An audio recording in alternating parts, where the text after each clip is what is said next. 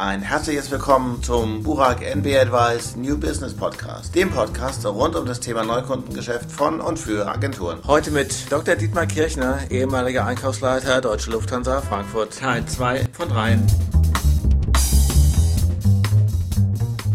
Lassen wir uns mal kurz über dieses Thema Zusammenarbeit von Marketing und Einkauf sprechen. Dass, dass Agenturen sagen, Einkäufer behindern diesen Prozess, weil sie Dinge schlicht und ergreifend stoppen. Sie stoppen Dinge, wenn sie schlecht gelaufen sind, dann ist es gut, dass man sie stoppt. Sie stoppen Dinge vielleicht auch mal, weil sie beleidigt sind, dass man sie nicht früher eingeschaltet hat. Dann ist das menschlich verständlich, aber nicht unbedingt sachdienlich. Das müssen dann die Marketingabteilung und ihr Einkauf miteinander ausmachen. Sie stoppen es auch mal, weil der Einkäufer überfordert ist. Da hat man jemanden, der das eigentlich nicht kann, in dieses kalte Wasser geschmissen und der sagt, wenn ich schon nicht verhindern kann, dann halte ich es ein bisschen auf. Also sie haben auch bei Einkäufern mit ganz normalen Menschen zu tun. Einige davon sind gut, einige davon sind schlecht. Und die Guten bringen die Sache weiter und die Schlechten halten es auf. Das hört man ja immer wieder auch von Agenturleuten, dass die sagen, wir haben es mit Einkäufern zu tun, die von dem, was sie machen, überhaupt keine Ahnung haben, die aber eine bestimmte Zahl im Kopf haben und die wollen sie erfüllen. Das mag sein. Dann sind das wahrscheinlich schlecht umgeschulte Controller. Aber es mag auch so sein, dass der Einkäufer dann die Punkte, die ihn umtreiben,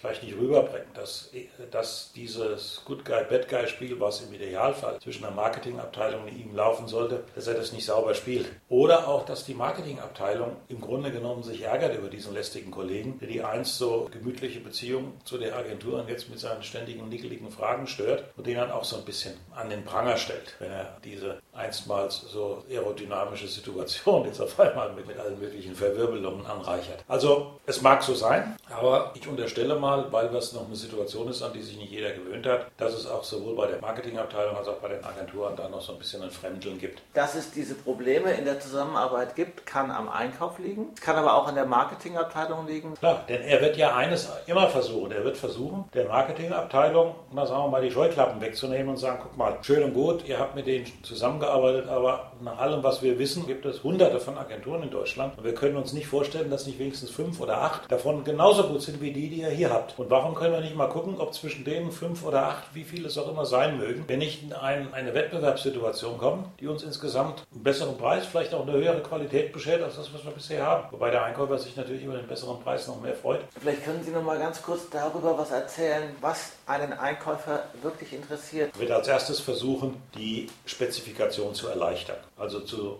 sagen, muss das so bombastisch sein. Und was gekauft wird, vielleicht nicht so wahnsinnig anspruchsvoll ist, weil es dann teuer wird. Er wird ein Beschaffungsteam organisieren, was dann aber die Impulse, die aus solchen Ausschreibungen kommen, verarbeitet. Also das ist dann der nächste Punkt. Er muss darauf achten, dass Veränderungen der Spezifikation auch an allen, die sich beteiligen, weitergegeben werden, damit alle eine Chance haben, darauf zu reagieren. Er muss darauf achten, dass die Kriterien, nach denen die besseren beurteilt werden, sachlich nachvollziehbar sind. Ich muss ja dem, der nicht gewinnt, sagen, warum er nicht gewonnen hat. Und das muss so plausibel sein, dass der das nächste Mal trotzdem wieder bei uns macht. Das hört sich aber ein bisschen theoretisch an. Und ich habe das aus zwei Gründen gemacht. Mein Interesse war einmal, Leute, die verloren haben, trotzdem bei der Stange zu halten, denn ich als Einkäufer lebe vom Wettbewerb. Das zweite ist, ich habe damit auch einen gewissen Druck der Qualitätssicherung auf meine eigenen Leute gemacht.